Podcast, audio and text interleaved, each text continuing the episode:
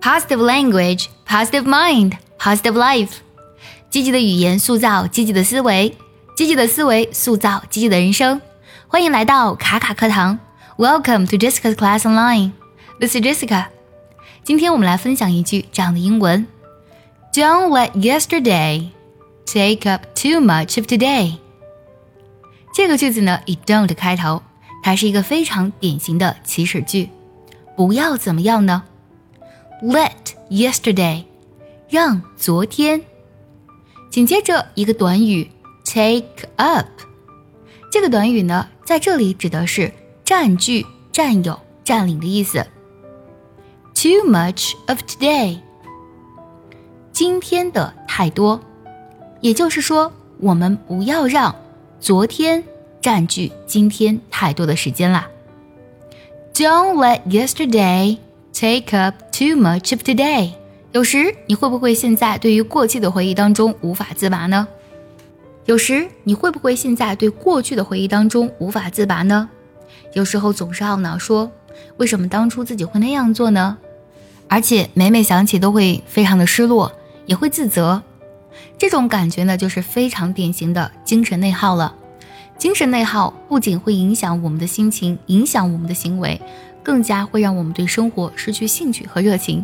如果你意识到了现在自己正在精神内耗，那就不断提醒自己，每一天呢都是新的开始，每一分每一秒都是非常宝贵的，不要把它们浪费在过去的事情上。昨天的失败是我们今天的动力，昨天的挫折更会成为我们今天的勇气。接下来我们来看一下这句话的发音技巧。Don't let yesterday, don't t let t 都是以爆破音 t 结尾的，我们可以稍作停顿，做不完全爆破。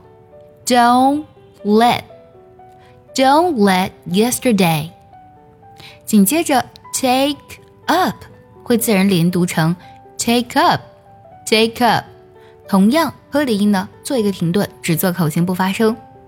Too much of today, much of。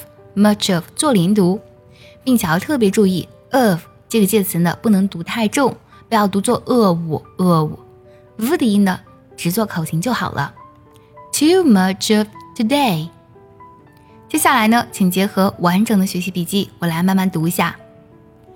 Don't let yesterday take up too much of today。最后我们来看一下该怎么来断句呢？Don't let yesterday take up too much of today。 喜欢这期节目，记得点赞收藏，也记得转发给需要它的人。See you next time. 拜拜